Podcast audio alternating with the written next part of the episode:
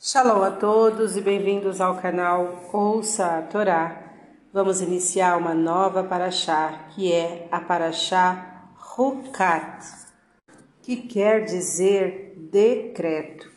Essa paraxá inicia no capítulo 19 de Números, versículo, versículo 1, e vai até o capítulo 22, também versículo 1. Vamos abrahar? Baruch Adonai, Eloheinu melech haolam, asher barabanu mikol hamim venatan lanu et torato, Baruch Adonai noten hatorá. Amém. Bendito sejas tu, eterno nosso Deus, Rei do Universo, que nos escolheste dentre todos os povos e nos deste a tua Torá. Bendito sejas tu, eterno, que outorgas a Torá. Amém. A primeira liá inicia no capítulo 19, versículo 1, e nós vamos ler até o versículo 17. E falou o Eterno a Moisés e a Arão, dizendo: Este é o estatuto da lei que ordenou o Eterno, dizendo: Fala aos filhos de Israel, para que tomem em teu nome uma vaca vermelha perfeita, na qual não haja defeito e que ainda não tenha levado jugo, e a dareis a Elazar, o sacerdote, e este a tirará fora do acampamento e a degolarão diante dele. Tomará Elazar, o sacerdote, de seu sangue com seu dedo indicador e aspergirá para a frente na direção da entrada da tenda da reunião do seu sangue sete vezes.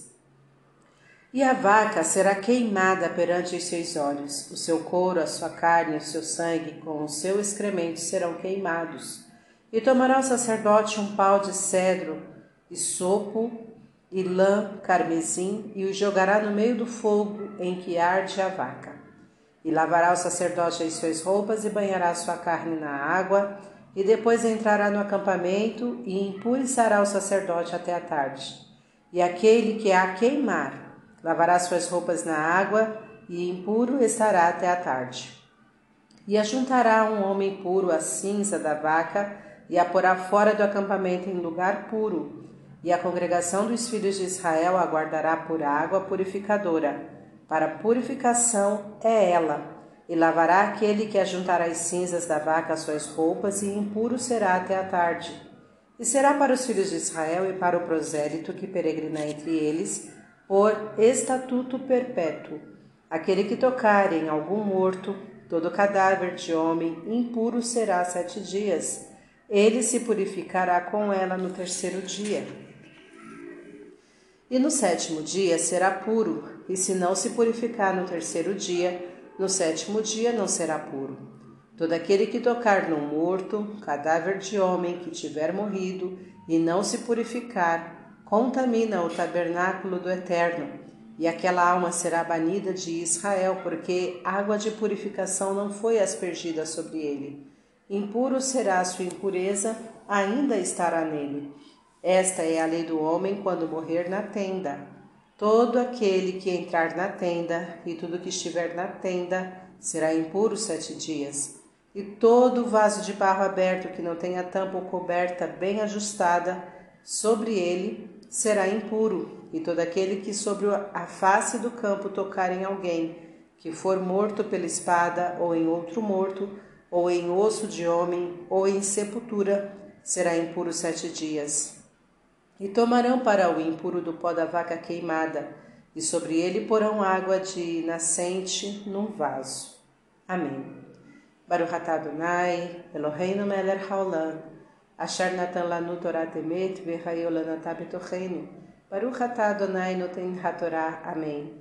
Bendito seja o eterno nosso Deus, Rei do Universo, que nos deste a Torá da verdade e com ela a vida eterna plantaste em nós. Bendito sejas tu, eterno, que outorgas a Torá. Amém. Vamos aos comentários desta, desta primeira liá, iniciando pelo versículo 2 do capítulo 19, que diz: Vaca vermelha. O preceito da vaca inteiramente vermelha é uma lei dominada, denominada Ruká, isto é, uma sentença de Deus a qual devemos observar sem discussões.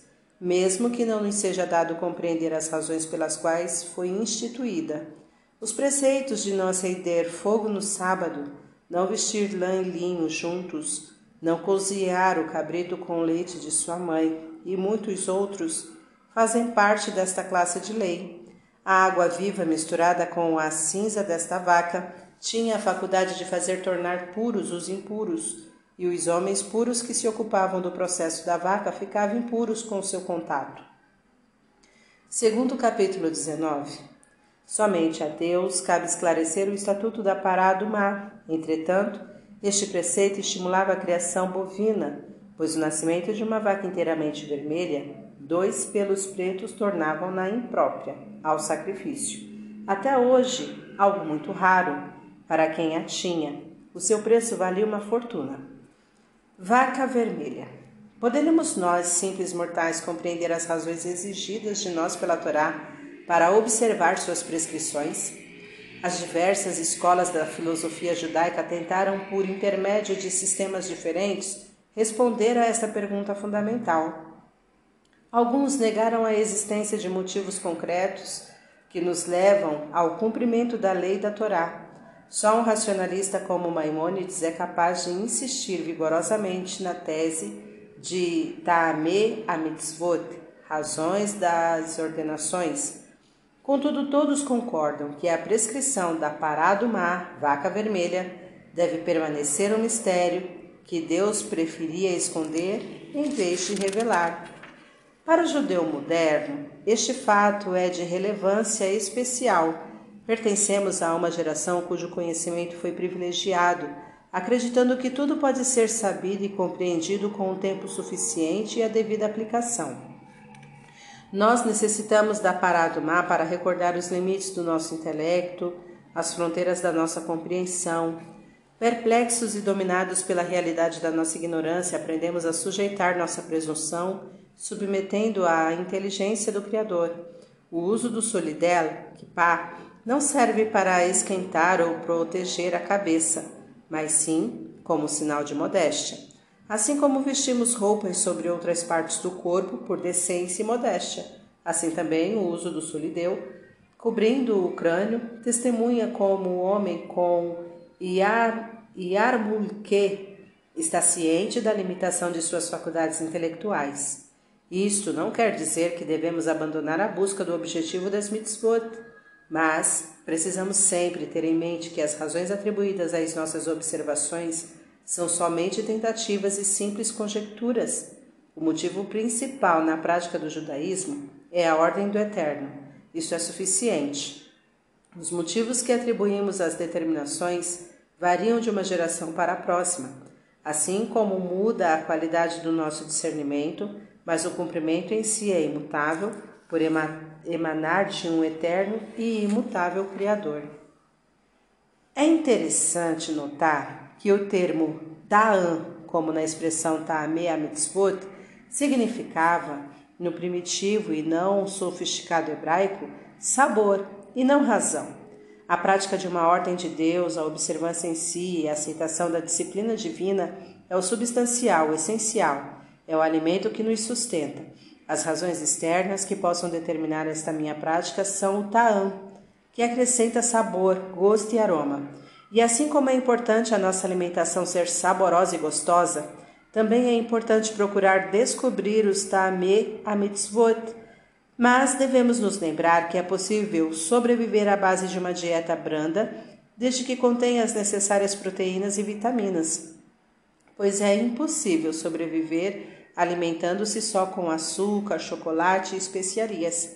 A mais importante vitamina da nossa dieta espiritual é obediência e submissão a Deus. O sabor e o aroma são os ta'amei mitzvot que atribuímos à nossa observância. Vaca vermelha perfeita. Segundo Kliakar, Rabino Efraim de Lunstinsk,